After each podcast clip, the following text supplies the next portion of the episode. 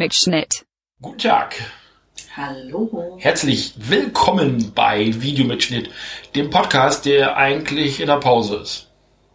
Ja, das kennt man ja von uns. Ja. Wir gehen in die Pause und dann werden wir extra produktiv in der Pause und veröffentlichen auch direkt. Da, da, da haben wir nämlich jetzt neulich für die Review von Weathering with You schon Ärger gekriegt vom Erik, Ja. wo er sagte, ach schön, eine neue Folge Videomitschnitt, aber seid ihr nicht in der Pause? Was soll das?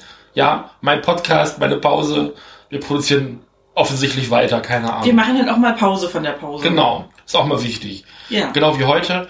Ähm, der Punkt ist aber, und ich glaube, das nochmal eben zur Pause vorneweg, äh, ich, ich plane die Sendung, glaube ich, jetzt einfach nicht mehr, Mhm. sondern die kommen jetzt einfach so, wie sie kommen. Und wir werden auch nächste Woche nochmal eine Sendung machen zu Birds of Prey, Mhm. äh, weil ich den Film halt auch schon ein bisschen länger erwarte. Und dementsprechend wird der auch noch besprochen. Und dann gucken wir mal, wo uns der Weg hinführt. Ich glaube, die Känguru-Chroniken müssten wir eigentlich auch noch mitnehmen. Also Ja. das wäre, glaube ich, grob fahrlässig. Und dann müssen wir mal gucken. Ich glaube, dann haben wir so keine Filme mehr anvisiert. Wir könnten dann im äh, den nächsten Anime, glaube ich, dann mal wieder durchkauen, der uns dann so vor die Füße fällt. Das klingt vernünftig. Wir haben ja auch schon Tickets für die Millennium Actress von äh, Satoshi Kon. Ja. Ein Film, den ich ja auch noch nicht kenne, aber den wird wahrscheinlich dann hier im Anime-Bereich auch nochmal durchsprechen werden. Ja. Gut, heute geht's aber nicht um Anime, obwohl, ja doch, Doch auch. auch, ähm, nämlich wir haben im Kino gesehen jetzt gestern Abend Mhm. und sind sehr spät nach Hause gekommen, deswegen äh, mit einem sehr, sehr äh, abwechslungsreichen äh, Kinoerlebnis möchte ich das mal nennen. Ja. Oh ja, äh, Little Women, jetzt komme ich mal zum Punkt. Ja. Endlich mein Anime, bei dem ich einen Rewatch machen konnte, während du einen First Watch gemacht hast. Das ist ja sonst Ja. eher die Ausnahme.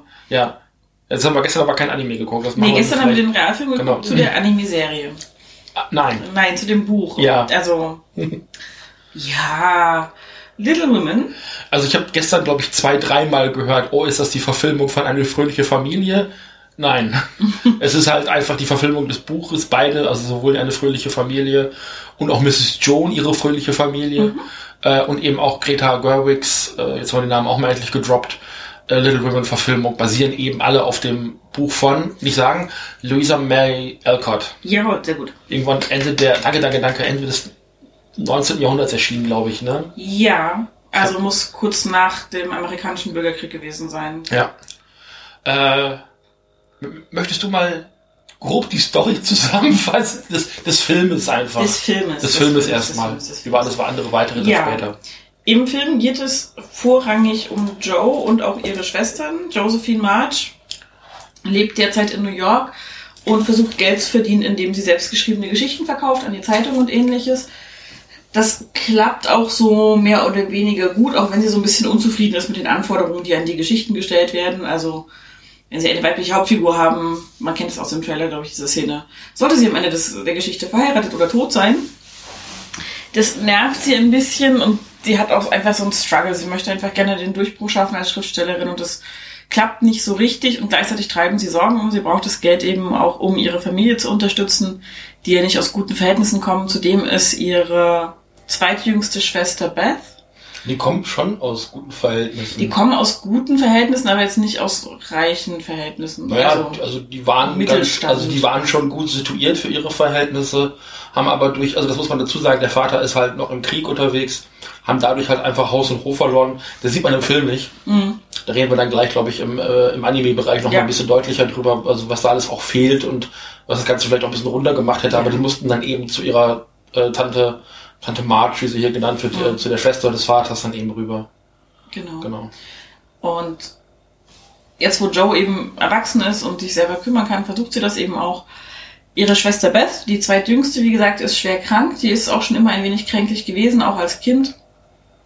Und es kommen immer wieder so Nachrichten über deren Gesundheitszustand. Die jüngste Schwester der Familie, Amy, ist mit besagter Tante Marge, dargestellt von Meryl Streep, auf Europareise in Paris und trifft da einen alten Freund der Familie wieder, nämlich Laurie, Theodore Lawrence. Theodore Lawrence, den niemand außer Joe Teddy nennen Genau. darf oder nennt.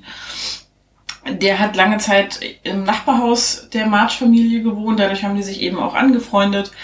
Und man kriegt mit, okay, da gibt's irgendwie ohnehin schon Verstrickungen zwischen den Töchtern der Familie March und Laurie. Die älteste der Schwestern ist Mac, dargestellt von Emma Watson. Die ist verheiratet, hat zwei Kinder, zwei kleine, Daisy und Demi, und hat so ihre eigenen Struggles. Also ist auch nicht reich verheiratet oder irgendwie, sondern hat aus Liebe den Hauslehrer von Laurie geheiratet. Die Verwicklungen werden alle viel besser klar, wenn man die Anime-Serie kennt. Ähm, Oder das Buch. oder das Buch, das, in erster Linie vermute ich das Buch, aber das kenne ich halt tatsächlich auch nicht. Nee. Und der Zustand von Beth verschlechtert sich aber auf jeden Mhm. Fall. Und die beiden älteren Schwestern, also Joe und Mac, kommen dann auch nach Hause zurück, ähm, helfen der Mutter dabei, sich um Beth zu kümmern, tun alles, was sie können, bringen Geld herbei, wo es geht, um einen Arzt zu bezahlen, um eine Reise ans Meer zu bezahlen und verhandeln dabei so ein bisschen ihre Lebensentwürfe und was daraus geworden ist, so ein Stück weit. Äh, die jüngste Amy lassen sie erstmal auf Europareise, weil sie die Reise nicht verderben wollen. Und ähm, ja, darin eingeflochten sind immer wieder Rückblenden in diese Zeit, als alle vier Töchter noch zu Hause gewohnt haben, der Vater eben im Bürgerkrieg ähm, für die Nordstaaten gekämpft hat, um eben die Sklaven zu befreien und zeigt so ein bisschen, wie sie in die Gesellschaft eingeführt worden, wie sie Laurie kennengelernt haben, wie sich das alles so ein bisschen entwickelt hat und wie sie zu dem Punkt gekommen sind, an dem der Film eingestiegen ist. Und Mhm. dann erzählt er quasi parallel immer so ein Stück Weiterentwicklung A von der Vergangenheit und B von der Gegenwart. Das Wort Entwicklung möchte ich erstmal ein bisschen an die Seite schieben, kommen wir dann gleich, glaube ich, noch bald zu. Zeitlich, zeitliche Entwicklung. Ja, genau, okay. Ja. So, da würde ich erstmal, Mhm. äh, reicht, glaube ich, an Inhalt, um einen Eindruck zu bekommen. Genau, also diese zwei Zeitebenen sind, glaube ich, ganz wichtig. Das habe ich erst auch so nach, den, nach dem zweiten oder dritten Wechsel der beiden Zeitebenen wirklich verstanden. Das, also weil mir natürlich Szenen bekannt vorgekommen sind, eben weil wir diese um die 50 Folgen lange Anime-Serie Eine fröhliche Familie geguckt haben aus den 90ern. Und äh, da kannte ich also diese ganzen Story-Bits, die kannte ich dann eben schon. Ähm, aber da war eben vieles dabei, was mir jetzt nicht so bekannt vorkam. Es gibt wohl insgesamt drei Bücher aus der Reihe. Äh, Little Women, dann Little Brides und dann Little Man, glaube ich. Das ist irgendwie so die, die Reihenfolge. Und Little Women und Little Man sind jeweils zu Anime-Serien gemacht worden. Genau. Letzteres eben zu Mrs. Joe und ihre fröhliche Familie. Ja. Kann man aktuell auf Amazon gucken. Bitte guckt diese Serien, die sind großartig. Die sind fantastisch. Wir reden gleich noch mal ein bisschen Ja. drüber. Das, das fand ich am Anfang sperrig und ich sag, hab dich dann irgendwann angestupst und gesagt, okay, jetzt habe ich gerade erst verstanden, was der Film von mir will, Mhm.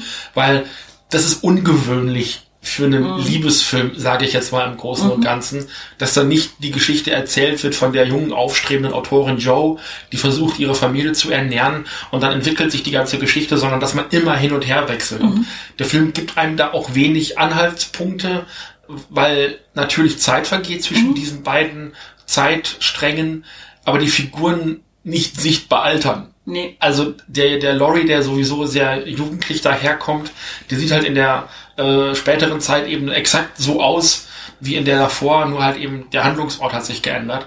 Also ich glaube an, also wenn man sich hier an Laurie hält, wird sehr verwirrend, weil einfach in Ja. jeder Szene mit dabei ist. Das ist ganz Ja. schlimm. Ja, Ich habe auch beim Rausgehen äh, liefen Leute hinter uns, bei denen ich mir nicht sicher bin, dass sie verstanden haben, dass der Film zwei Zeitebenen Ja. erzählt hat. Ähm, aus dem Gespräch, das ich da so aufgeschnappt habe. Es ist tatsächlich verwirrend, einfach weil wirklich, also diese sieben Jahre könnten einen großen Altersunterschied machen. Sie haben aber sich entschieden beim Film, oder Greta Gerwig hat es entschieden, dass alle vier Darstellerinnen sowohl die jüngere Variante von sich selbst spielen, als eben auch die Mhm. ältere. Das heißt, Das- man hat nicht Kinderdarstellende und dann Erwachsenendarstellende, sondern man hat eben ja, die gleichen Darstellerinnen in der Vergangenheit. So war es damals und so war es heute. Genau. Also, Und ich fand's halt verwirrend, weil ähm, Im Anime kriegt man das über die Größe der Figuren ganz gut hin, zu entdecken, okay, wer von denen ist die älteste, wer von denen ist die jüngste. Und dann hätten jetzt auch ein paar Jahre nicht, nicht viel ausgemacht, dann wären die vielleicht noch ein Stückchen gewachsen und die Älteren dann eben nicht mehr. Ähm, eben Mac als die älteste und dann auch die größte und erwachsenste in, dem Sinne. Dann kommt ja auch schon Joe und dann Beth und Amy.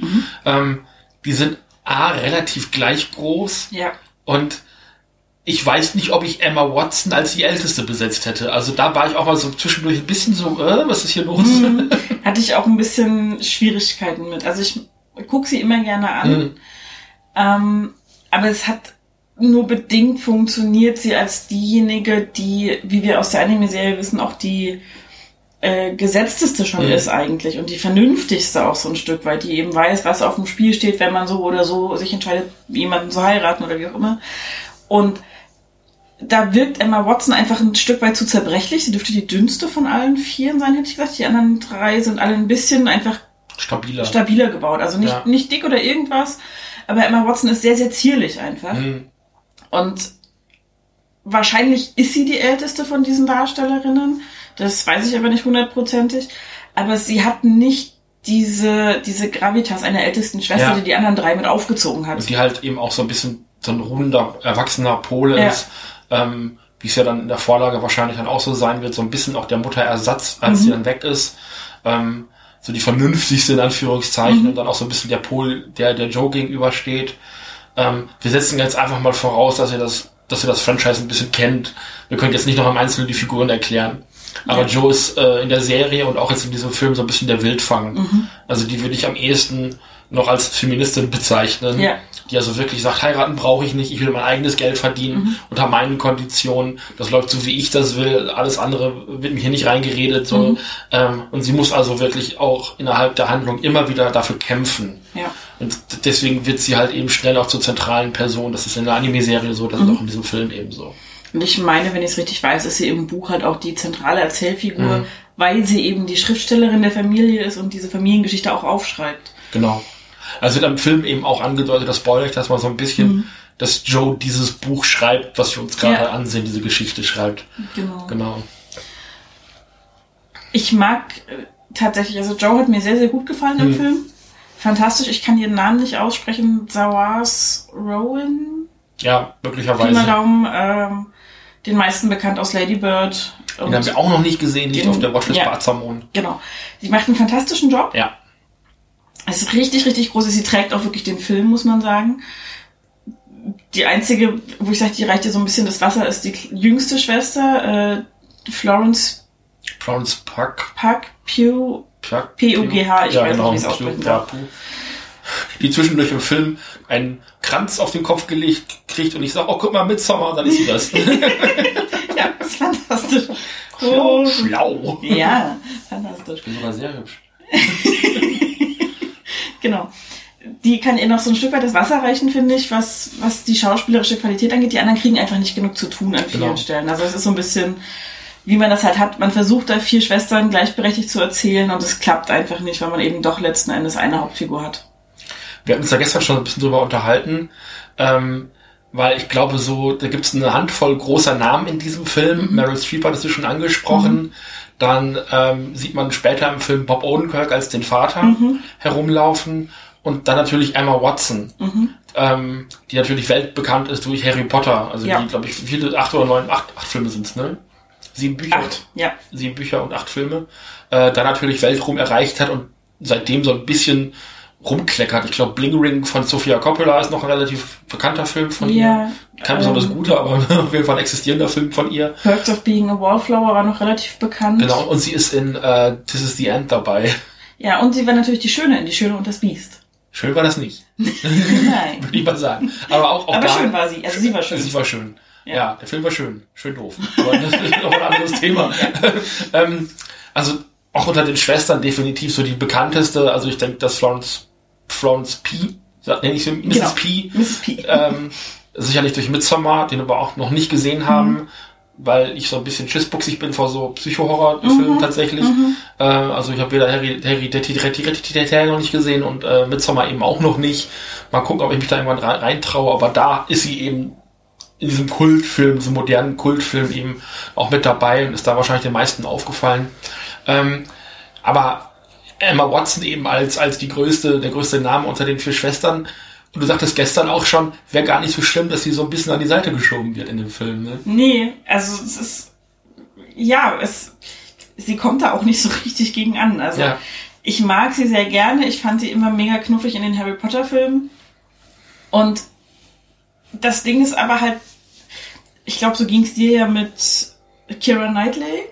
Ja. Wenn sie alleine ist, macht sie einen ganz guten Job, aber wenn du ihr richtige Schauspieler, Schauspielerin an die Seite stellst, Also hm, also Kira Knightley und Matt Smith in einem Bild. Ist, ähm, guckt guckt ähm, Official Secrets. Ja. Ist ein okayer Film, ist ein guter, ich würde sagen, ist ein guter Film, spannender Film. Ähm, aber Kira Knightley gegen äh, Ralph Fiennes und Matt Smith antreten zu sehen, ist, ist, das muss man mal sich angucken. Also Ja. das ist so. Äh. Und so, so ein bisschen ging es mir so mit Emma Watson. Mhm. Also die Szenen, in denen sie mit ihren Kindern oder mit ihrem Mann alleine war, das war okay, das ging gut. Aber sobald Joe dabei war Mhm. oder irgendwer von den anderen, ist sie untergegangen einfach. Aber das liegt auch wahrscheinlich, wahrscheinlich daran, ähm, wir kommen gleich noch mal ein bisschen zur, zur Botschaft des Films auch, ähm, was man mit ihr dann auch tatsächlich erzählt hat, war, glaube ich, um, um das rüberzubringen, was Greta Gerwig hier erzählen wollte, nicht so wichtig. Ich glaube, da lag der Fokus der Geschichte auf exakt dem Gegenteil dessen, was, äh, was Mac eben in der Geschichte auch erlebt und auch was Gültiges. Da haben wir uns nach der Anime-Serie auch lange drüber Ja. unterhalten und du warst da so ein bisschen zähneknirschend. Da reden wir dann auch gleich nochmal ausführlich drüber, weil wir das natürlich auch nutzen wollen, um die Anime-Serie so ein bisschen ähm, abzuarbeiten. Sie ist aber sehr gut. Sie ist sehr gut, aber dann eben eher nachrangig. Ja, Jetzt haben wir schon so oft das erwähnt, aber das machen wir noch. genau. Äh, Laura Dern hast du vergessen. La- Laura. Dern habe ich vergessen, Die- das ist Marmy, die Mutter. Ja, die vielen wahrscheinlich noch als Dinosaurier-Expertin bekannt ist. Und in den großen Scheißhaufen greift. Und das war nicht in Jurassic Park. Das war Gut drauf gewartet. Ja. Äh, manche haben sie vielleicht auch in Star Wars gesehen. Piu, piu, piu. Das ist so süß. Ja. Ich habe mich gefreut, sie wiederzusehen. ja, die ist toll. Sie funktioniert auch gut in der Rolle, obwohl ich einfach äh, auch geprägt bin da von der Anime-Serie. Ich habe die Mama halt einfach immer so ein bisschen runder und, und weniger agil, sondern eher so auch die gesetztere Person eben einfach äh, im, im Kopf als Vorstellung. Aber sie macht es ziemlich gut. Also die ganze Art, wie sie mit ihren Töchtern auch umgeht und alles, das funktioniert für mich. Also das haben sie schön besetzt an der Stelle. Also auch dieses ganze Familienleben und ich glaube, da sehe ich, wir gehen da gleich, ich sag's zum tausendsten Mal auch nochmal drauf ein, ähm, das ist hier deutlich agiler, das ist hier deutlich lebendiger, wie die Schwestern miteinander umgehen. Da wird geschrien, da wird getobt, da wird sich geprügelt, da wird äh, gerannt und gelaufen und geweint und gelacht und also das ist ein eine, ein der, derartiges Leben zwischen diesen Ja. vier Schwestern und auch der Mutter und der Haushälterin. Ich hatte vergessen zu recherchieren, ob die Haushälterin äh, im Originalbuch auch eine Schwarze ist. das wollte ich auch noch gucken. Siehst du, ich hab's auch vergessen. Ähm, möchtest du noch weiterreden? Dann, äh, Ja, guck doch noch mal kurz, genau. Also da gebe ich dir völlig recht, dieser Film sprüht einfach vor Lebendigkeit. So gerade wenn diese vier Schwestern oder auch nur drei von den vier Schwestern zusammenkommen, dann, dann passiert da einfach wirklich was. Mhm. Dazwischen immer mal wieder ganz trocken, wenn auch rar eingestreut Meryl Streep, die als Tante Martha ist in der Serie und im Buch, Tante Marge wird sie, glaube ich, hier einfach nur genannt, auch einen wunderbar zynischen und bissigen Gegenpol zu den klassischen Rollenbildern für Frauen darstellt, die damals waren. Es gibt auch so ein paar Schlüsselszenen eben, die, glaube ich, aus dem Buch stammen, auch im Anime in bearbeiteter Form auftauchen, wo es eben drum geht, so was kann man sich als Frau erlauben? Muss man reich heiraten? Gerade in der Familie mit vier Töchtern, die jetzt finanziell nicht unfassbar abgesichert dastehen Ja. Die eben doch immer mal wieder in Geldnöten sind. Was, was kann man sich erlauben als Frau? Kann man alleinstehend bleiben, wenn man nicht reich ist, so wie Tante Martha das ist? Und das sind so ganz kleine Spitzen, die dann immer wieder von ihr kommen, manchmal auch ein paar böse. Sie hängt aber an der Familie, das wird auch gezeigt, finde ich. Also sie nimmt eben die Jüngste mit auf Europareise, sonst wäre Amy gar nicht nach Paris gekommen. Sie bezahlt auch äh, für die Hochzeitsfeier von Mac später, beziehungsweise eher Zeitebenen. Naja. Und ist aber dankenswert, finde ich, für diesen Film, so wie er erzählt und für das, was er erzählt, in den Hintergrund getreten. Das finde ich ganz gut. Die spielt in der Anime-Serie eine wesentlich größere Rolle. Ist auch da nochmal pointierter, finde ich, weil sie aber auch einfach mehr Gelegenheit bekommt. Weil einfach diese Serie natürlich im Vergleich zum Film unfassbar viel mehr Gelegenheiten aufmachen kann. Sie ist irgendwo auch ein Symbol dafür, ähm, also für einen Lebensentwurf, den Frauen in dieser Welt eben haben können. ne? Äh, übrigens, Einwurf, ich habe eben nachgeguckt, Ja. ähm, Hannah ist im Buch äh, ähm, äh, irische Abstammung, also wahrscheinlich nicht schwarz. Mein Problem mit dem Film ist allerdings auch, dass er wahnsinnig weiß ist. Ja. Und ähm, das gab im Vorfeld schon, damit ich kurz drüber sprechen, schon so einen Blogbeitrag, der gesagt hat, Greta Gerwig hat verpasst, äh, den Film mit schwarzen Menschen zu besetzen. ähm, was in jedem anderen Bezug hätte ich gesagt, ja. Also keine Frage. Ähm, das ist aber eine Geschichte über eine Familie in dieser Zeit und diese Geschichte hätte einer schwarzen Familie nicht passieren können. Ja.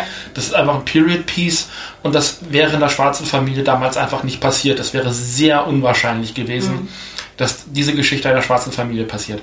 Ähm, und in der Diskussion haben sich dann auch viele Leute dann eingeschaltet und gesagt, also statt alte Geschichten von Weißen Mhm. mit schwarzen Figuren neu zu besetzen und neu zu erzählen, könnte man halt auch einfach die Geschichte oder eine Geschichte über Schwarze erzählen Ja. und eben nicht ähm, dieses, diesen, diesen, diesen Race-Swap eben machen, Ja. nach dem Motto für mehr Diversität. Nee, erzählt halt gleich entweder Ja. die Geschichten von äh, POC-AutorInnen oder halt eben auch Geschichten über Schwarze. Ja. Ähm, Gerne das- auch Own Voice Geschichten eben Genau, in erster. Linie, ja. In erster Linie On-Voice-Geschichten. Dennoch ist der Film wahnsinnig weiß. Also ich habe, glaube ich, Ist- zwei schwarze Personen in dem Film gesehen. Ist er, und was ich sehr schade fand, das ist mir auch aufgefallen gestern Abend und ich habe es mir für heute aufgehoben. Ähm, es wird zwar der Bürgerkrieg ähm, angesprochen und auch auf welcher Seite der Vater kämpft, aber es wird nicht wirklich großartig darüber erzählt, worum geht es eigentlich, warum kämpft der Vater so vehement für die Nordstaaten, äh, was ist ihm da so wichtig, dass auch die Familie dahinter steht, dass Sklaverei was Bescheuertes ist und abgeschafft gehört. Das ist ja auch was, was die Frauen in, der Serie und auch im Buch, glaube ich, machen ähm, auf dem Weg zu Tante March, wo sie eben unterkommen müssen, weil sie ihr eigenes Heim verloren haben, weil sie bei Gettysburg in der Nähe gewohnt haben und da ist ja nicht viel stehen geblieben. Nee.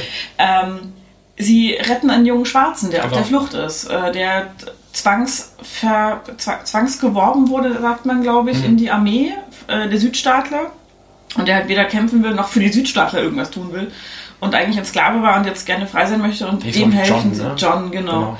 Dem helfen sie, den verstecken sie. Joe verschafft ihm eine Arbeit bei der Zeitung tatsächlich Genau. und später. Der taucht auch immer noch mal wieder auf. Es ist immer noch sehr weiß, der Anime ist weniger weiß als der aktuelle Film und das fand ich echt schade. Ich glaube, also das ist für mich die einzige Erklärung, warum man sich damals, ähm, also der, die Anime-Serie ist Teil der, der Nippon Animation World Masterpiece Theater-Reihe, äh, aus der auch Heidi kommt oder Anne mit den roten Haaren, Anne with an E. Äh, Gerade auf Netflix auch sehr erfolgreich, nochmal verfilmt worden, aber alle mit den roten Haaren eben auch aus der World Master Ma- Master pa- pa- pa- aus der World Masterpiece Theater-Reihe. Ähm, ich, das ist, glaube ich, so die einzige Art, wie ich mir erklären kann, dass man gesagt hat, okay, dann nehmen wir wenigstens noch eine Randfigur, wobei Hannah halt auch in der Serie keine Randfigur Nee, ist. ist Ist halt also auch wie hier im Film ein relativ wichtige, wichtiges Teil der Familie. Ähm, hier aber auch nochmal stärker, also in der Serie, glaube ich, nochmal stärker erziehend unterwegs Ja. als im Film, Ja. weil sie da natürlich mehr Zeit haben, das noch zu machen. Genau. Ähm, das ist mir unfassbar aufgefallen. Es gibt am Anfang, glaube ich, einen Seidenverkäufer, einen Stoffverkäufer, Mhm. wo ich mich auch kurz gefragt habe, also ich will da jetzt nichts Böses unterstellen, wahrscheinlich ist es möglich Mhm. gewesen, für Schwarze im Handel zu arbeiten. Ähm, fand ich dann aber in dem Moment ein bisschen romantisierend. Mhm. Ich will das nicht ausschließen, dass es gewesen äh, passiert sein kann. Fand ich in dem Moment aber romantisierend. Es wurde einfach die schwarze Lebensrealität zu der Zeit nicht abgebildet und zwar in keiner Sekunde. Ja. Und eine zweite ähm, schwarze Person war dann mit der Mutter zusammen bei der Heilsarmee, als dann da Decken ausgegeben worden Mhm. Stimmt, sind. genau. Ja. Und das waren, ähm, das waren die einzigen schwarzen Personen und das sind alles Randnebenfiguren, Mhm. wo ich denke, die amerikanische Gesellschaft, gerade in den Nordstaaten, sah damals einfach anders aus. Ja. Und das Also ist wenn- irgendwie schief. Wenn alle schwarzen Darstellenden in diesem Film zusammen drei Sätze gesagt haben, ist das viel. Ja, also der eine sagt, glaube ich, nur, hier haben sie irgendwie ihr Wechselgeld und Genau. die nächste sagt, wer ist das? Und- Vielen Dank oder Ja, sowas. genau. Ne? So, also völlig belanglos tatsächlich mehr oder weniger. Also gerade so über den Status des Statisten oder der Statistin hinausgekommen. Und das hat mich auch echt geärgert. So. Also bei allem, worüber ich mich gefreut habe, bei Joe und vielen anderen Figuren und Darstellungen. Aber das hat mich richtig geärgert, weil es hat einfach auch. Es ist der Kontext dieser Zeit, es ist der Kontext dieser Geschichte vor allem auch. Also die Familie ist halt abgebrannt, weil der Vater bei der Armee ist, weil der Krieg stattfindet und ähnliches. Und das so rauszukürzen Ja. aus diesem Film, aus dieser Geschichte, das ist schon, schon eine ganz ordentliche Verfil Finde ich, finde ich fahrlässig. Und Ja. allein dadurch, dass äh, Greta Gerwig den Film ja auch selber geschrieben hat, Mhm. ähm, Also da, ich weiß nicht, ob die, die Figuren dann oder die Storylines auch rausgeschnitten worden sind, weil der Film ist mit deutlich über zwei Stunden noch relativ lang. Mhm. So, gerade bei so langen Filmen weiß man, dass man da oft auch nochmal sich von guten, interessanten Szenen und Figuren auch mal trennen muss. Mhm. Äh, das haben wir, glaube ich, bei, äh, bei Love Actually Ja. haben wir das sehr stark gemerkt. Ja. Das ist ein sehr weißer, sehr heteronormativer Film. Mhm. Die haben alles, was nicht weiß und nicht heteronormativ äh, gewesen ist in dem Film, aber vorher rausgeschnitten. Ja. So, also da, den haben sie ja wirklich nachhaltig weiß und heterosexuell gemacht. Und also ich möchte zugutehalten, dass das gegebenenfalls alles auf äh, Cutting Room Floor gelandet ist ähm, und vielleicht angedacht gewesen ist. Also ich will ihr da jetzt keine Boshaftigkeit und keine Absicht unterstellen. Aber also das war ein Aspekt, der ah, also diese, diese, diese weiße Gesellschaft, die ja dann, also wenn man ganz ehrlich ist, ja auch nach Amerika eingefallen ist, äh, die Engländer und die Spanier, ähm, also da echt mega romantisiert und alles irgendwie so, so schön darstellt auch und schön verschönt. Wo wir gerade bei Romantik sind, wollen wir über das Hauptthema des Filmes reden. Ähm, ja, hatten wir gerade schon so ein bisschen angedeutet mit äh, Tante March. Ähm, es gibt äh, in dem Film drei Figuren, an denen ich sagen würde, daran wird es erzählt. Ähm, ja, eigentlich an allen, aber äh, an dreien besonders, nämlich an Joe, die äh, freiheitsliebend ist, wie schon gesagt, die eben nicht unbedingt heiraten möchte, die nicht von, finanziell und wirtschaftlich von einem Mann abhängig sein möchte, die ein eigen- eigenes Geld verdienen möchte. Dann hast du ähm, Amy, die irgendwann versteht äh, und auch von Tante Marge eben auch deutlich gesagt bekommt, du sollst reich heiraten, du kannst dich mit Malen, also Tante Marge ist halt so, du kannst halt auch nicht malen, du kannst kein Französisch, du bist scheiße, so in dem Sinne, äh, heirate reich, aus dir wird sonst nichts. Und diese Philosophie halt auch für sich übernimmt und dieses Ziel eben auch hat. Und auf der anderen Seite hast du Mac, was im, in der Serie nochmal deutlich stärker zum Tragen kommt, die eben sagt, sie möchte genau das. Sie möchte eine Beziehung, sie möchte Kinder, sie möchte ein Haus. Also sie, sie eben auch dieses Ziel dieser Ehe hat, dieses, dieses Modells. Der Mann muss für sie sorgen und so weiter und so fort. Und das ist auch eine Sache, die wird in der Serie relativ gut auch diskutiert, weil Joe und Mac an dem Punkt relativ häufig aneinander stoßen. Du hast dich da auch so ein bisschen dran gestört, wenn ich mich richtig erinnere. Ja, ja, glaube ich eher, weil ich äh, dank des Kontextes immer so ein bisschen unterstelle, dass das vielleicht nicht ganz so originär der Wunsch der Figur ist, Mhm. wie ich es heutigen Figuren unterstellen würde. Weil einfach der Kontext halt sagt, naja, Frauen müssen ja auch Ja. gut heiraten, dass sie versorgt sind und dann sind sie dafür zuständig, Stammhalter auf die Welt zu bringen.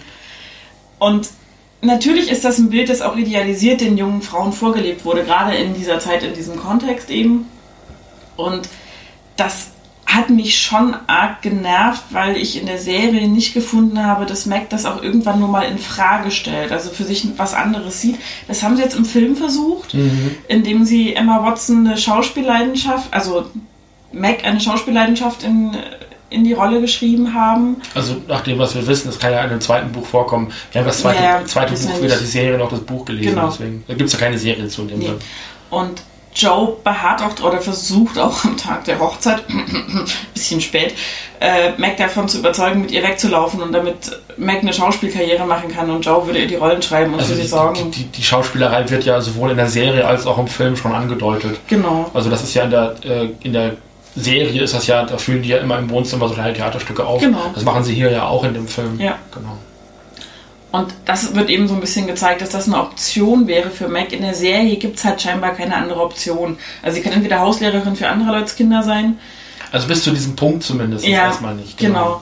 Und, oder eben heiraten und eigene Kinder haben. So, das sind so Wobei- die zwei Optionen, Genau. die für sie da sind in der Serie, soweit wie die Serie geht. Und das sind auch die beiden Optionen, die stattfinden. Wobei man eben auch sagen muss, sie ist eben nicht diejenige, die sagt, ähm, ich muss reich heiraten. Sie heiratet halt John Brooke, was der Hauslehrer von Laurie ist. Ähm, der soll also relativ arm sein und also nicht so wohlhabend und eben auch kein regelmäßiges Einkommen haben, was ja auch in der Serie und auch hier zu einem Pro Problemfall wird, weil sie einfach die Schnauze voll davon hat, äh, arm zu sein, das auch genau so sagt.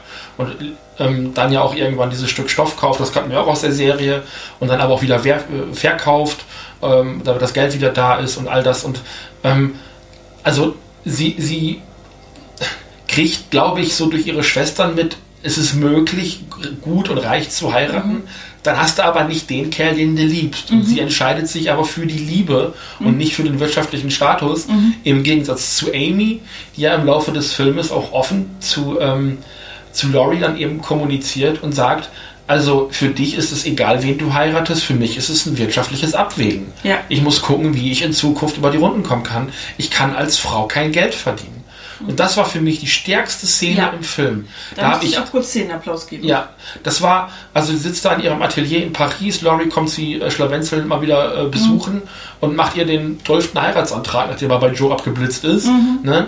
Und, und Amy einfach klipp und klar sagt, also ich kann dich nicht heiraten, ich muss jemanden heiraten, der mich finanziell unterstützt. Ähm, das mit der Liebe ist nachrangig. Ich kann, und dann, und dann merkt sie halt auch, dass sie mit ihrer Malerei nicht weiterkommt und wahrscheinlich da kein Geld verdient und damit auch sehr unzufrieden ist und dies und das. Und das ist die stärkste Szene im Film und ohne dass da großartig Action oder irgendwas ist. Das ist nur Nee. diese Aussage von ihr. Ja. Ne? Du bist wirtschaftlich davon nicht abhängig, ich schon. Genau. Sie kann sich nicht leisten, aus Liebe zu heiraten, Genau. weil das ihre große Schwester schon getan hat. Äh, die zweite große Schwester überhaupt gar kein Interesse am Heiraten hat. Und das ist halt auch das, was Tante March zu ihr sagt. Also Mhm. was, glaube ich, auch wirklich so ein der Gegenschlüsselmoment zu diesem Ja. Moment einfach ist. Dass Tante March sagt, du bist jetzt die letzte Hoffnung der Familie, du musst deine Schwestern unterstützen, deine Familie unterstützen, du musst zusehen, dass du reich heiratest, du bist hübsch. Mhm. So, sie wird auch, glaube ich, in der Serie und auch im, in den Büchern immer als die hübscheste dann beschrieben, letzten Endes.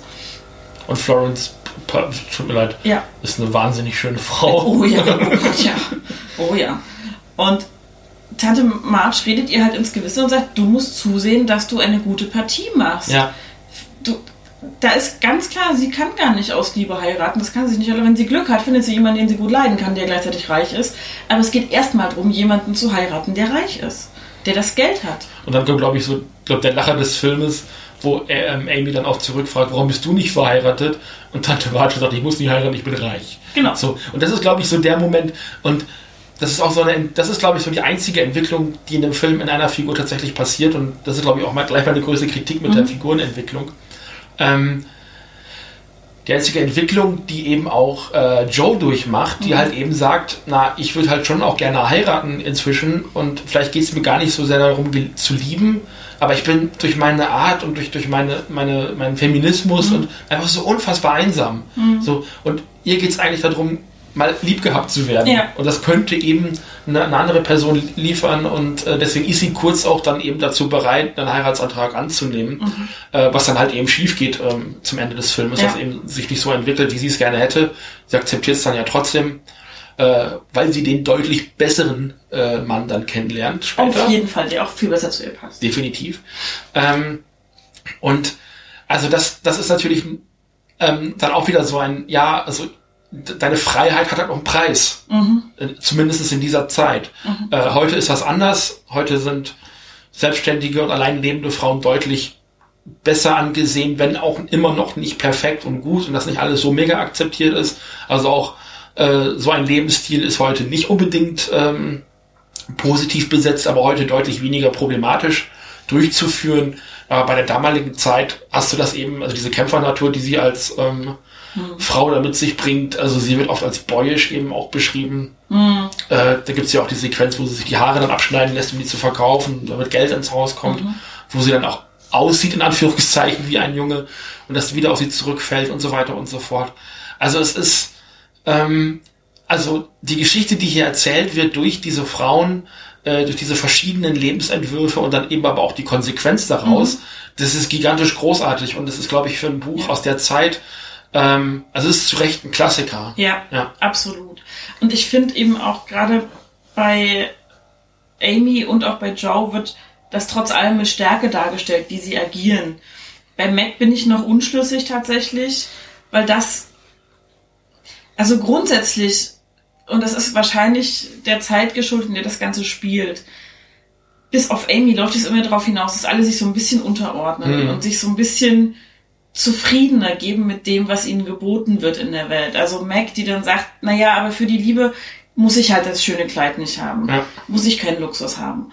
Und Joe dann auch sagt, naja, dann gebe ich halt ein bisschen was von meiner Freiheit auf, wenn ich dafür den Mann kriege. Und Amy hat's da am besten getroffen, hat auch, glaube ich, einfach ein bisschen mehr Schwein gehabt an der Stelle. hat aber eben auch bis zu dem Zeitpunkt, wo diese Entscheidung fällt, wen sie dann heiraten wird und ob sie damit glücklich ist oder nicht, einfach eine unfassbar starke Art und Weise, mit ihrer Aufgabe umzugehen, die sie diese Familie hat. Und das fand ich großartig gezeigt und toll dargestellt. Ja. Auch wenn es, wie gesagt, die Konsequenz im Endeffekt so dieses Liebe ist sowieso immer das Tollste und hm, ah, ja, Liebe ist schön, ich hab dich ja auch lieb. Auch. ich freue mich über das Wort auch. Ähm, aber es ist so dieses, so, so diese, die, der heilige Gral für Frauen. Und halt immer Ja. für Frauen. Ja. Und nicht so richtig für die Männer irgendwie. Da geht's da, da, also ich sag erst mal ganz platt, der, der oberste, die, die, die du irgendwie am geilsten findest und der Rest, also Frau auch als Statussymbol. Ja. Ähm, und der Rest ist dann halt eben durchs Finanzielle gedeckelt, so in dem Sinne. Ich glaube, Männer durften sich damals verlieben, Frauen eben nicht. Genau, das ist Ja. der Punkt. So. Also Frauen mussten echt gucken, wo sie bleiben Ja. im Zweifelsfall. Und da, das ist halt sicher, glaube ich, auch eben dieser Zeit geschuldet, so ein Stück weit, dass das so erzählt wird, aber da hätte ich mir auch ein bisschen einen anderen Ton nochmal drunter gewünscht, der einfach sagt, na, es geht auch anders und man muss sich nicht zufrieden geben. Es gibt Möglichkeiten, als Frau einfach auch mal selber das Heft in die Hand zu nehmen und zu sagen, so, Kinder, jetzt gucken wir mal, dass wir hier alles zusammen unter einen Hut kriegen, weil das ist so dieses, was auch heute ja oft noch erzählt wird, so Frauen müssten sich entscheiden, Kind oder Karriere, Familie oder Beruf. Und genau das passiert halt im Film auch wieder so ein Stück weit. Und Wobei die Option Beruf nicht da ist. wobei die Option Beruf nicht da ist. Also Genau. beziehungsweise wenn dann halt auch so diese Hilfsarbeiten, Frauenberuf, Care-Arbeiten. Care-Arbeiten, ähm, kleine Kinder unterrichten für andere Leute als Hauslehrerin oder ähnliches. Und das ist einfach, das finde ich einfach immer noch ein unfassbar schädliches Narrativ. Hm. So, weil Männer müssen sich nicht entscheiden. Nee. Also bei Frauen wird dann gefragt, die haben doch Kinder, warum sind sie nicht zu Hause? Genau. Ne? Und das, das halt auch eine Und Aufgabe bei ist. Männern wird das, sie haben Kinder, kriegen sie eine Gehaltserhöhung. Zack, ha! Ja, genau.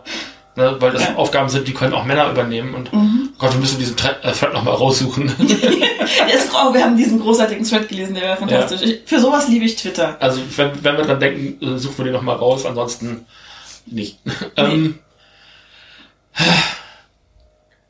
der Film hat leider für mich exakt das gemacht, was auch die 90er Jahre Verfilmung auch schon gemacht Mhm. hat. Ähm, du kannst halt so ein dickes Buch und ich habe auch den Eindruck, dass da schon Sachen mit drin sind, die im ersten Buch nicht dazugehören, um das Ganze so ein bisschen runder zu machen. Ähm, also eben diese Zukunftsebene, aber ich kann halt auch nur die Anime-Serie als äh, Startpunkt nehmen. Aber man kann halt diese Familiensaga nicht in einen zwei, ein Viertelstunden Film packen. Das ist unmöglich. Und leider hat der Film für mich exakt sich so dargestellt, wie ich es erwartet hatte. Nämlich, man erzählt eine Szene aus dieser Zukunftsebene äh, und dann eine parallele Szene, eine Spiegelszene aus der Vergangenheit. Und das macht der Film zwei Stunden lang. Das nervt irgendwann. Immer dieses Hin- und Herspringen. Und für mich war das vor allem deswegen nervig, weil ich wissen wollte, wie es mit den Figuren weitergeht. Weil ich das ja schon kannte aus der Serie. Mir war das schon bewusst. So. Und das war für mich halt immer so, na, jetzt erzählen wir eine Vignette aus dem Buch und jetzt erzählen wir so ein bisschen mehr aus dem Geflecht darum herum. Jetzt dies und das. Und das Hin- und Herspringen ermüdet irgendwann. Und ähm, also so ein bisschen stringentere Erzählweise hätte ich hier wirklich gut gefunden. Ähm, was natürlich auch mit der, mit der Länge des Filmes auch nicht gegangen wäre. Also das linear zu erzählen hätte nicht funktioniert. Also so die ausgewählten Szenen linear zu erzählen hätte nicht funktioniert. Es sind gefühlt für mich aber alle wichtigen Szenen auch ähm, Ereignisse auch drin. Wenn so oft aber dann auch nur in drei Sätzen abgehandelt werden und behauptet werden. Ja. Und dann wird das ähm, dann eben über einen kurzen Dialog gelöst. Ähm, das ist mir besonders stark aufgefallen an der Szene, wo ähm, Amy in der Schule zur Strafe für eine gemeine Zeichnung des Lehrers dann geschlagen wird und dann eben die Hände blutig bekommt. Das hat in der Serie, ist das wirklich, wirklich schmerzhaft, also, wie sie dann diese Schläge bekommt. Was ja auch ein wichtiges Element in der Geschichte, in ihrer Geschichte ist, dass diese Strafe dann eben an, an dass sie diese Strafe bekommt von einem Mann, diese Schmerzen zugefügt bekommen hat und äh, die Mutter diesen Brief noch schreibt, diese Beschwerde noch schreibt und so weiter und so fort. Das wird hier in zwei Minuten abgehandelt und ist weg. Und das ist leider mit den meisten Szenen so. Dass äh, Beth rübergeht und Klavier spielt, ist relativ zügig abgearbeitet, wie sich Laurie und die Mädchen kennenlernen, wie sich der Großvater Mr. Lawrence in die Familie ähm, einbringt und die unterstützt und was für ein herzlicher Mann das irgendwann wird, auch wo der am Anfang auch relativ schroff rüberkommt und der Familie auch ein bisschen Angst macht, aber was für ein liebevoller, toller Mensch das eigentlich ist, das kommt in dem Film alles viel zu kurz. Ja. Ein Film, wenn das, ah, wir haben den 90er Jahre Film mal irgendwann auf DVD ausgeliehen, haben ihn inzwischen auch in der Sammlung. Wir werden ihn noch mal gucken, aber wir haben ihn nicht zu Ende gucken können, weil uns das alles vorkam wie so Ausschnitte aus dem, was eigentlich in, in Vollständigkeit irgendwo da ist, so als würde man so, als würde man von jeder Folge so fünf Minuten aufnehmen und immer mal so reinspringen. So diese Vignetten, die man eben da mal so erzählt bekommt. Film ist für diesen Stoff das ungünstigste Medium, was man überhaupt machen, äh, was man nehmen kann. Ich habe gehört, es gibt 20 Verfilmungen von Little Women. Das ist gut möglich. Und ich glaube, ich glaube, es gibt noch drei weitere Anime-Filme, so eine Dreiviertelstunde. Ähm, Da haben wir auch mal eingeguckt, ne? da, ich weiß nicht, ob es ein Anime war. war auf jeden Fall was gezeichnet. Was, wir haben auch mal so, so, so klassische Literatur in Flash-Animation für Kinder wir mal gesehen. Das Ja. war ganz furchtbar. Ähm, aber äh, also es gibt eben auch so in den 80ern noch von zwei, drei anderen Studios eben eine Verfilmung, ähm, also auch im Anime-Bereich. Ähm, und eben auch diese 90er-Jahre-Verfilmung mit Christian Bale. Wir sind gar nicht bis Christian Bale gekommen, glaube ich. Nee. Nicht. Also ich glaube, wir haben so die erste Szene mit ihm gerade so die Mhm. halbe gesehen und dann war es vorbei, ja. Also Nicht mehr. Little Women bitte zukünftig als Miniserie nochmal versuchen. Zehnteilig mindestens. Mega. So in, im, im Stil von Good Omens oder im, in der Länge von Good Omens könnte ich es mir Und gut dann auch in vorstellen. der Ausstattung von Anne Withen E. Also, ne, also in dem Stil eben auch. Also Film ist hier wirklich die, die allerletzte Wahl, die ich genommen hätte. Also das war wirklich, oh, und solange der Film auch ist, also der ist richtig lang. der ist wirklich lang, er ist nicht langweilig, aber er ist lang. Hm. Ähm, die haben trotzdem versucht, zwei Bücher in einem Film unterzubringen letzten Endes, also die ersten beiden so. Und das fand ich halt auch wieder problematisch. Wobei mir klar ist, im Moment ist halt auch einfach noch keine Lobby da, um äh, einen Dreiteiler Frauenfilm mit jeweils pro Teil Überlänge zu machen. Also ich glaube, in, in so einer Länge wie die Herr der Ringe Trilogie, Extended Version, Mhm. hätte man das besser erzählen können. Vielleicht nicht perfekt, aber weit besser. Aber wer gibt Geld dafür? Das ist schade. Ja, weil jetzt, verdient hätten sie es. ja, Kino war gestern bis auf den letzten Platz äh, belegt. Was aber auch daran liegt, dass das Sinister hier in Leipzig nicht auf die Idee gekommen ist, den mal in der ersten Woche ins Programm zu nehmen, weil das irgendwelche Dödelköpfe sind. Ich habe keine Ahnung, was da los ist. Das heißt, wir saßen hier im sehr, sehr tollen Passagekino, die dann eben aber auch gestern mit dem Durcheinander zu kämpfen hatten, weil die von dem kleinen Saal auf den größten gegangen sind. Und äh, der Saal war wirklich bis auf den letzten Ja. Platz belegt. Also das war heftig. Ja. Ähm, ich sitze da häufiger mal für Presseverführungen, dann sitzt man da mit acht Leuten in dem großen Saal. So, mit so vielen Leuten habe ich in dem Kino noch nie irgendwo gesessen. Nein. Es war heftig. Also der Film ist beliebt. Es waren aber auch zu 90 Prozent Frauen. Und Ja. die Männer, die da waren, waren Begleitung, hätte ich jetzt gesagt. Ich habe eine Dreiergruppe Männer gesehen, die alleine durch die Gegend lief. Ich habe da keine Frauengruppe ringsrum gesehen. Okay. Gut. Fand ich sympathisch. Und ich habe dich gesehen. Ja. Ich habe aber auch vorne, wir haben vorne im Foyer gestanden und ich habe mich umgeguckt und ich habe gesagt, also von den Männern, die da sind, bin ich wahrscheinlich unter den wenigsten, die ihn freiwillig sehen wollen. Und es ist halt so ärgerlich, weil es ist schon auch eine Geschichte, die man sich als Mann angucken sollte. Ja. Definitiv. Es hilft Frauen zu verstehen, wenn man ab und zu mal Frauenstoffe rezipiert. Absolut. Es klingt total verrückt, aber es ist so. Ähm, eine Sache, die ich noch ansprechen möchte, und ich glaube, da können wir zur Anime-Serie gehen. Boah, ist der Film kitschig. Ja, oder? Boah. Ja. Die ersten Einstellungen, und da sind mir echt die Augen übergegangen, war ähm, in Paris. Ähm, Amy und Tante Marge aus so einer kleinen Kutsche, wie sie durch Mhm. so einen Pa- Park gezogen werden.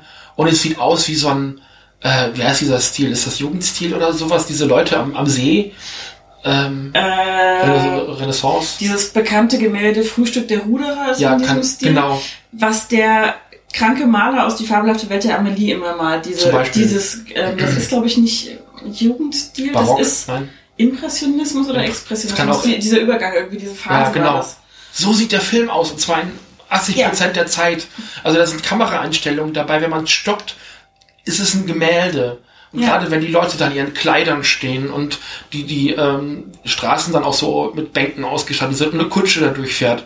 Und es ist so schön. Es ist so toll, es ist so bunt und der ganze Film ist irgendwie so. Ja. Ah, und es ist so kitschig, es ist so toll. Es ist richtig schön. suppt da literweise aus dem Film Ja. ins Kino, es ist so Ja, herrlich. wir haben in Kitsch gebadet gestern. Oh ja, Und es war gut. ja. Also es ist wirklich, von mir eine absolute Empfehlung, den Film zu gucken. Absolut. Der ist nicht ohne Macken, aber der ist richtig, richtig schön. Es ist, also man, man muss den Stoff, glaube ich, kennen. Ich glaube, wenn Mhm. man den Stoff nicht schon mal, also das Buch nicht gelesen hat, die Anime-Serie nicht gesehen, über die reden wir jetzt auch tatsächlich gleich mal, ähm, dann wird man, glaube ich, zwischendurch ein bisschen verloren sein, weil einem einfach so das Gewebe fehlt, was zwischen den einzelnen Episoden dann eben fehlt, äh, dann eben stattfindet, auch ein Stück weit. Und das, das, das wird schwierig. Also ich hatte Glück, dass ich wusste, okay, da passiert noch das und die Szene ist eigentlich deutlich ausführlicher und da passiert noch dieses, dieser Aspekt. So, und auch so dieses Spielen der, der Zukunftsebene und der Vergangenheitsebene. Ich weiß nicht, wie viel davon fiktiv ist, wie viel davon auch wirklich wichtig ist. Ich hätte auch einen Frederick Bear in dem Film nicht gebraucht.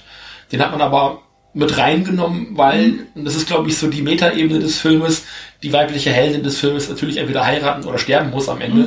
Ähm, deswegen ist eben auch äh, Friedrich Bär in diesem Film. Ähm, also äh, das Ende ist halt derartig mind blow Ja. twisty, also das ist krass. Ist, also ich habe dann immer noch nicht wirklich eine Meinung dazu, wie das Ende gemeint sein könnte. Traut nicht eure Regisseurin in diesem Fall. Also Ja. es ist so ein... Du kannst es ja aussuchen, wie es gemeint ist, mehr Ja. oder weniger, und es ist toll gemacht. Es ist in jedem Fall toll gemacht. Also wenn es wirklich Ja. das Ende so gemeint ist, wie es da auf dem äh, auf der Leinwand passiert, äh, finde ich es immer noch toll, weil dann erfüllt es nämlich genau diesen diesen Romantic ähm, Period Piece Trope Dingsy alles. Ähm, und wenn es aber auf dieser Metaebene gemeint ist, wie es dann auf dieser zweiten Ebene erzählt wird, finde ich es halt noch mal geiler, dass man das noch mal so als ah, ich will es nicht verraten. Nee, machen wir auch nicht. Nee. Wir verraten dafür jetzt alles, was wir über die Anime-Serie verraten. Ja, äh, lief in den 90ern, auch bei uns in Deutschland im Fernsehen, eine fröhliche Familie. Ähm, eine Serie, die ich als Kind nicht geguckt hätte. Und ich habe sie fast religiös geguckt, Ja. möchte ich sagen. Weil auch da Joe die Hauptfigur ist und die mir einfach derartig aus dem Herzen gesprochen hat in so vielen Dingen. Möchtest du da noch mal kurz die Story zusammenfassen? Nein. Es beginnt im Jahre sowieso die Schlacht von 1822. Gettysburg. 22. Nein. Man, man sieht einfach noch das Leben der, äh, der Familie in Gettysburg, nachdem der Vater kurz, äh, kurz nachdem der Vater eben in den Krieg gezogen ist, die leben da erst noch und dann wird die Stadt eben auch vom Krieg erfasst und die müssen dann eben fliehen zu ihrer Tante Marge aufs Land, leben dann erst noch kurz in ihrem Anwesen und suchen sich dann aber selber ein Haus und dann Ja. Läuft all, eigentlich alles auch so ab wie im Film, nur eben ausführlicher und noch mit zwei, drei mehr Storylines. Ich glaube, das kann man sagen. Was ich doch fragen möchte, eine prominente Figur in der Serie ist ja dieser Cousin, der Gelderbschleicher. Oh ja, stimmt. Ist das der Fred, der auch jetzt, der hieß doch Fred, hieß ja nicht Fred? Ist das der Fred, den Amy heiraten soll? Das ist gut möglich. Ich habe es nicht mehr so im Kopf. Äh, den habe ich nämlich jetzt nicht nochmal nachrecherchiert. Aber der schlawenzelt ja auch immer um die Ja, rum. ganz genau. genau. Ja, der, der ist Das war, so, das war noch so ein Gedanke, der mir so kurz den Kopf flog der mir jetzt gerade wieder der, der ist tatsächlich aus dem Film so ein bisschen. Stimmt, der, war so Widerling, den hatte ich vergessen. War war der fies. Ja, Ja, also wir haben hier ein größeres Figurenensemble, Ja. an dem die vier Schwestern und auch die Mutter sich so ein bisschen abarbeiten können, an denen sie ihre Konflikte austragen können. Also Joe hat noch einen Befreund, Befreundeten, sie kabbelt sich viel mit ihm Journalisten, genau. der ihr auch Paroli bietet und ihr auch Kritik um die Ohren haut, wenn er ihre Geschichten nicht gut findet. Ähm, es gibt noch Freundinnen von Amy aus der Schule, die immer mal wieder auftauchen und eine Rolle spielen. Wie gesagt, Mr. Lawrence, der alte Mr. Lawrence, kriegt eine viel größere und tollere Rolle Mhm. insgesamt. Die ganze, die Familiengeschichte wird noch ein bisschen ausufernder. Also Tante Martha in der Serie war verheiratet, ist verwitwet mittlerweile und hat, glaube ich, auch ihren leiblichen Sohn verloren. Wird am Anfang, glaube ich, erzählt. Ich weiß Mhm. nicht. Oder die Ehe blieb kinderlos, keine Ahnung, aber sie hat auf jeden Fall das Geld ihres Mannes geerbt, mehr Ja. oder weniger. Und hat aber den Vater der Mädchen eben enterbt. Also über den Zweig sind die verwandt. Genau. Der Vater ist eigentlich der Neffe von Tante Martha. Das heißt, Tante Martha ist so die Großelterngeneration für die Mädchen eigentlich. Und hier sind die tatsächlich Geschwister. Genau, hier was sind sie tatsächlich. Ja. Auch weil der Altersunterschied sehr groß ist zwischen Tante Martha und den Mädchen im Film. Egal. Heißt sie Martha oder ist, ist Also, Tante Marge? Im, in der Serie ist es Tante Martha. Und im Film weiß ich gerade nicht. Da sagen, sie so Tante. Ja, sagen sie Tante Marge zu ihr, also Aunt Marge. genau. Mit dem Nachnamen, die heißen ja genau gleich. Ja. Deswegen ist sie wahrscheinlich in der, in der Serie, äh, nee, im Film ist sie wahrscheinlich nicht verheiratet, weil sie ja heißt wie der Vater. Richtig. Ne? Also wahrscheinlich haben sie es, wir müssten das Buch lesen und das schaffen wir jetzt in den fünf Nee. Minuten nicht mehr. Nee, Also wir sind einfach jetzt tatsächlich nicht so vorlagenkennt, genau. kenntlich Ja. in dem Sinne. Genau, es gibt eben auch noch diesen widerlichen Cousin, Genau. der ständig um Tante Martha rumscharwenzelt, weil er ihr Geld abknöpfen will und so ein bisschen absteicherisch daherkommt. Und Tante Martha mag den auch nicht. Und aufgrund dessen hat sie auch erstmal was gegen die Familie March, Mhm. weil sie halt glaubt, die sind auch nur hinter ihrem Geld her. Dann hat die noch einen Papageien, Ja, der immer irgendwelche Leute beleidigt. fantastisch. Natürlich hat er die Beleidigung alle von Tante March gelernt. genau, weil die hat auch ein mega loses Mundwerk hat, also nochmal deutlicher als im Film. Mhm. Absolute Kotterschnauze. Und also ich mochte Tante March in der Serie nicht so besonders gerne. Jetzt im Film fand ich sie wirklich toll. Mhm. Aber wahrscheinlich auch, weil sie so runtergedampft worden ist als Figur. Ähm, also für, für den Film hätte sie in der Größ im, im größeren Stil, glaube ich, auch eher geschadet. Ja, und in der Serie ist halt so, du hast sehr viel Zeit am Anfang, sie unsympathisch zu finden, bevor der Twist, oder der, was heißt der Twist, die Entwicklung dahin kommt, dass sowohl die Mädchen als auch wir ZuschauerInnen mit ihr gut auskommen und zu schätzen lernen, was sie für einen bitterbösen Humor manchmal hat. Und Dafür, dafür ist es aber auch schon fast also sehr, sehr schade, wie unzeremoniell sie im Film getötet wird. Dann, also verschwindet dann ja einfach am Ende des Films so ein bisschen. ja, ne? ja, ja. Ja. Ja, sie ist tot. So. Ja, so, oh, schade. Hm, blöd. stimmt, so, ja, doch. gelaufen. Hm, nicht mehr da. Naja, Ja, was gibt's zu essen? Keine Ahnung. so ein bisschen. Ähm, apropos Sterben. Mhm. Es gibt, es gibt äh, Franchises, wo es nicht gemacht wird, oder Bearbeitungen, wo es nicht gemacht wird. Äh, Beth stirbt hier in dem Film. Ja. Und das ist. Oh. Und das, in, der, in der Serie Ja. stirbt sie nicht. In der Serie stirbt sie nicht. Genau. ist auch für jüngere Kinder. Mhm. Ich bin mir auch nicht sicher, wie es in den Büchern ist, weil es Stirbt. ist ja also schon... in, dem Originalmaterial. ja, Also, die Frage ist, stirbt sie im ersten Buch oder im zweiten? ja, sie stirbt. Sie Also man- stirbt, ja. Nach dem Motto, beschreibe deinen Lieblingsfilm mit kurzen Worten. Beth dies at the end.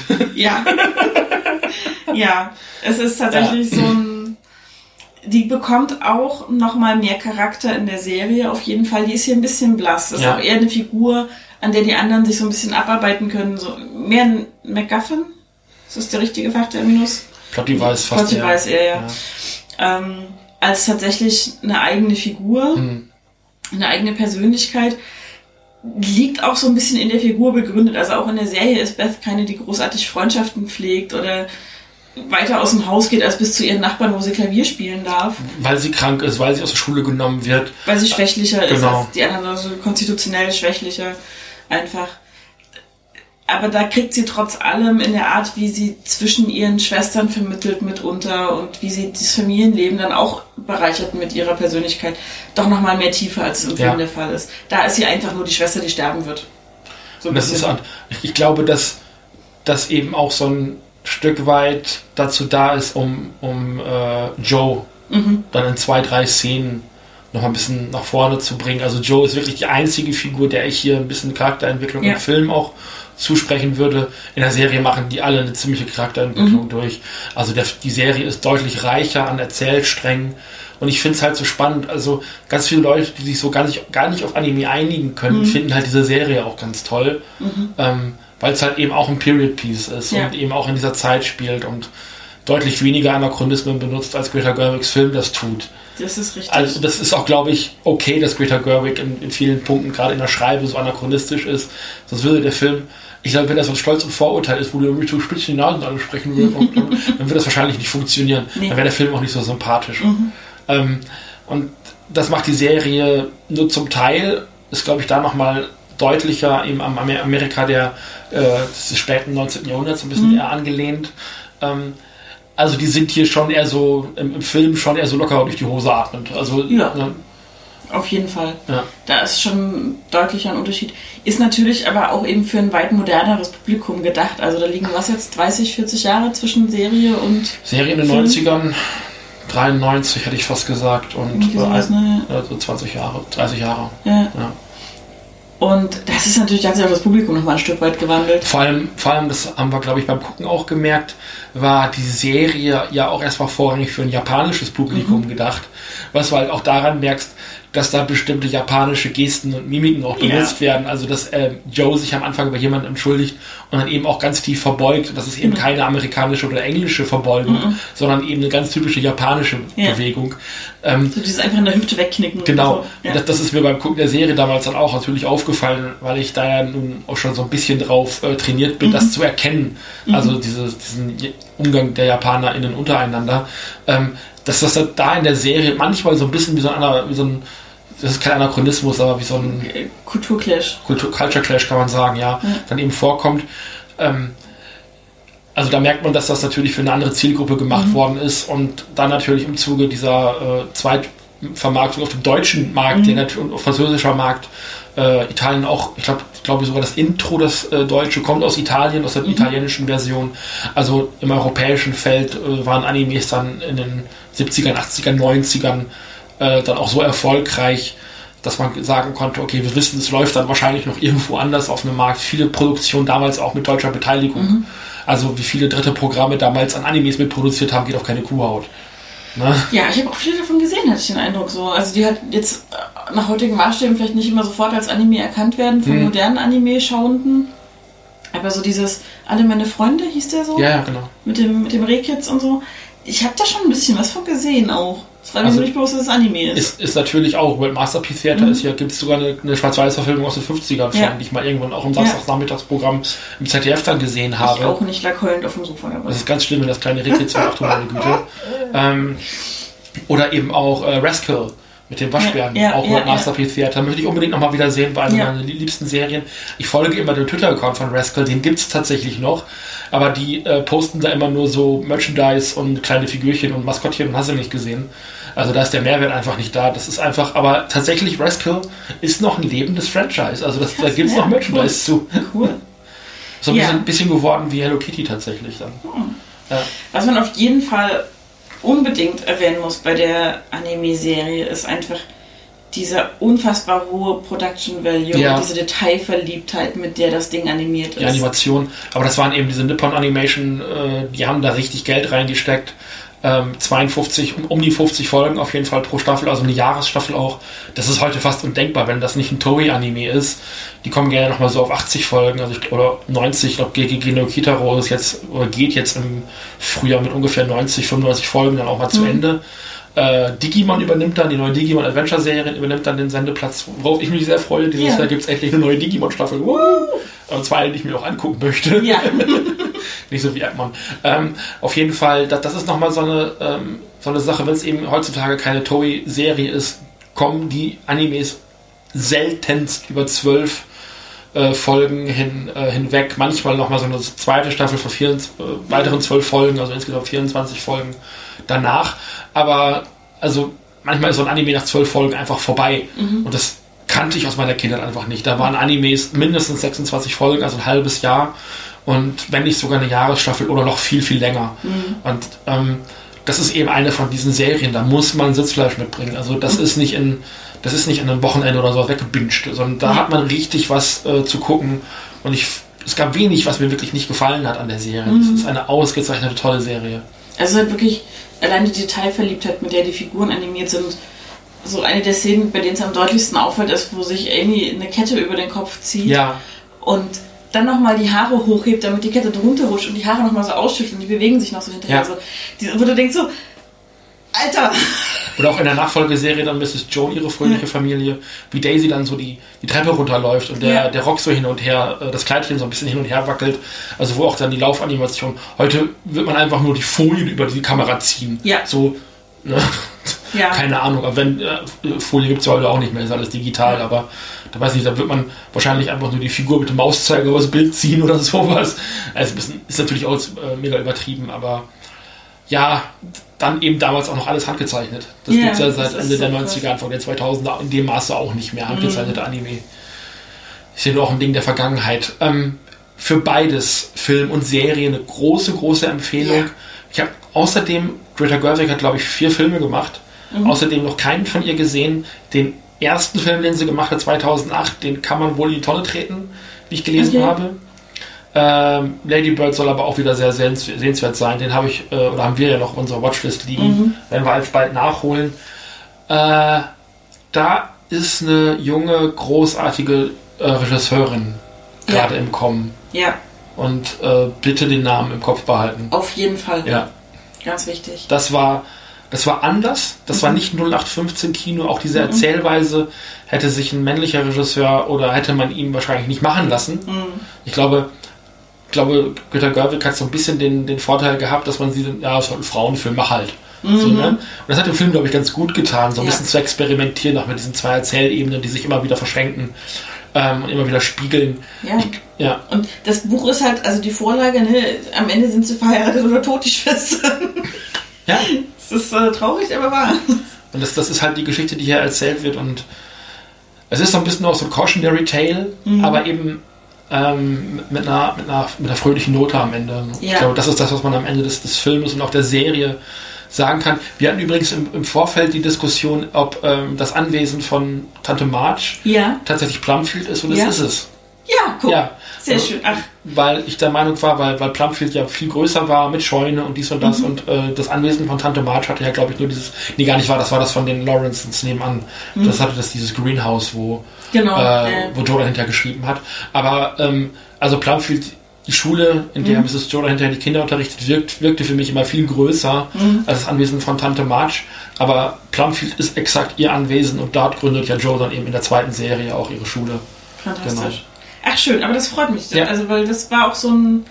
Es ist kein Puzzlestück, das ich vermisst hätte, aber es ist schön, dass ich es jetzt habe. es macht, es macht das Ganze. Und ich glaube, glaube dass wenn, wenn drei Bücher von derselben Autorin Mhm. ähm, und dann eben auch zwei Anime-Staffeln von der gleichen Truppe, von der gleichen Mhm. Produktionsfirma, ähm, das macht das Ganze natürlich runder, wenn du weißt, die Vorlage macht es genauso. Ja. Und nicht, man hat äh, das dann einfach zusammengeführt, weil man das mittlere Buch nicht verfilmt hat. Und man hat, hat dann einfach so ein paar Versatzstücke dann eben nur noch verbunden, obwohl Ja. sie nicht zusammengehören, sondern da ist offensichtlich auch in dieser Geschichte diese Kohärenz vorhanden.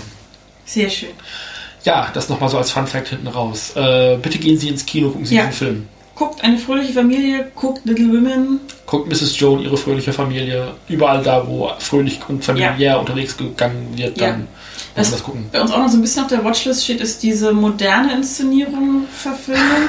Wobei ich echt Panik habe. Also ich will die, gar- ich weiß jetzt nicht, ob ich sie gucken will. Ja, jetzt hat er Lack gekriegt. Okay, dann will ich vielleicht nicht Wir gucken. können uns da nochmal äh, noch mal gesondert drüber unterhalten.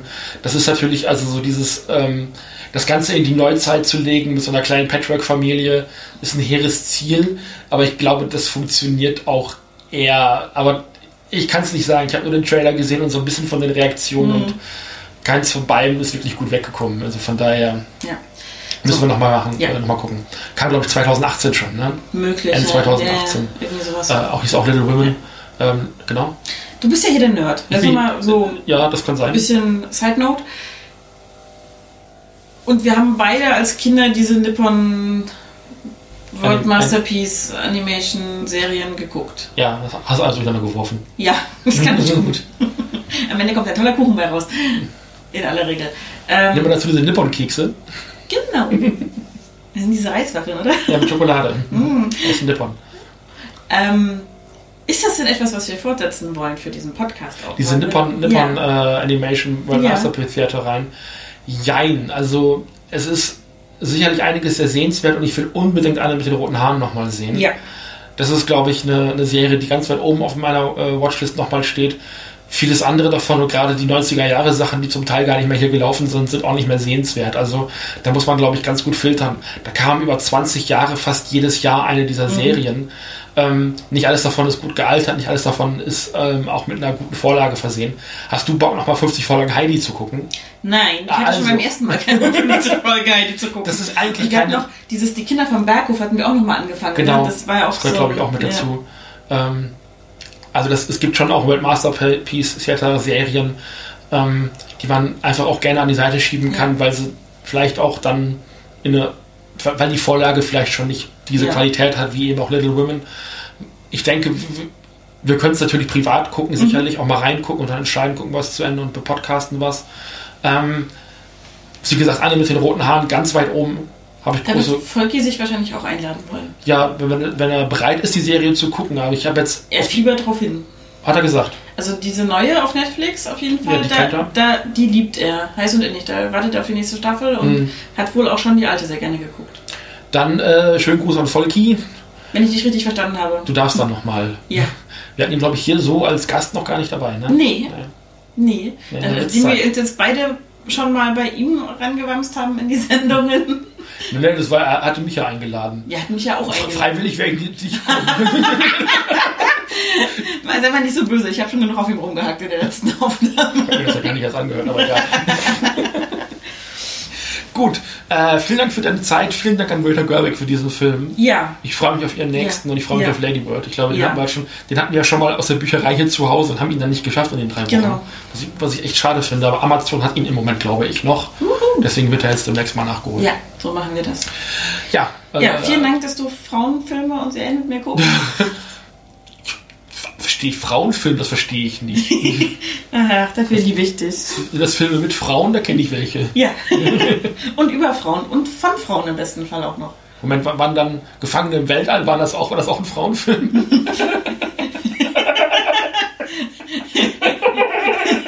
Ich wünschte ja. Auf Wiedersehen. Tschüss.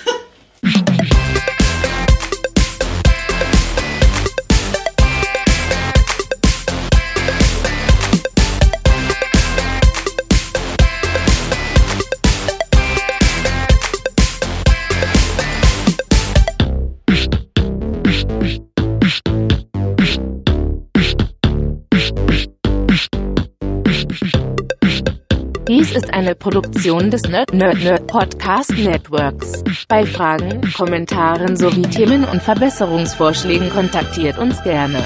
Auf Twitter findet ihr uns unter nnn-podcast. Unsere E-Mail-Adresse lautet nerdnerdnerd.podcast@gmail.com. Ebenso freuen wir uns über eine ehrliche Bewertung bei iTunes und ein Herzchen bei FIT. Erzählt auch euren Freunden und Familien von uns. Vielen Dank. Música